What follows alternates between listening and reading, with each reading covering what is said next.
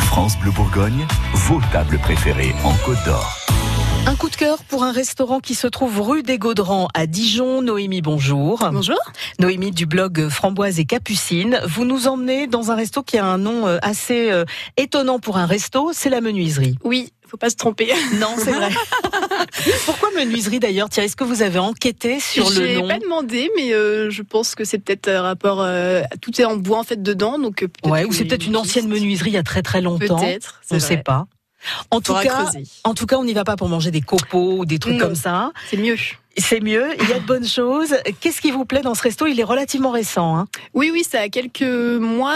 Et en fait, ce qui est intéressant, c'est que c'est de la cuisine euh, entièrement locale, avec des produits euh, de la région et euh, toujours un peu avec euh, bio ou alors des.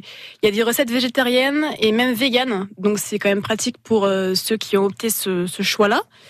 Et, euh, et c'est hyper euh, bien fait, toujours euh, très très bon. Le soir, ils font des tapas. Ouais. Donc ça, c'est quand même assez original.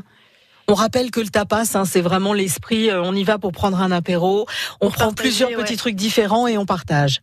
C'est ça. Et ils ont lancé un concept en plus, c'est qu'on peut ramener son plat chez soi. En fait, euh, ils nous prêtent en, en consigne un plat en verre. Ouais. Et après, euh, ils nous donnent euh, le plat dedans et il faut qu'on le- enfin, on le mange chez soi et après on peut le ramener euh, à la menuiserie. D'accord. Donc, ce qui fait qu'on a toujours, en fait, comme si on avait son propre plat à la C'est ça. menuiserie et on vient chercher sa Tout à gamelle euh, fait. Et on peut se le avant faire le chez repas. soi euh, devant Netflix ou je ne sais quoi, par exemple. ou un film ou, euh, ou autre Ah, Tout chose à si on fait. n'a pas envie de regarder la télé. C'est ça. Hein oui, oui. Il y a un toujours bouquin, moyen. un truc, euh, voilà.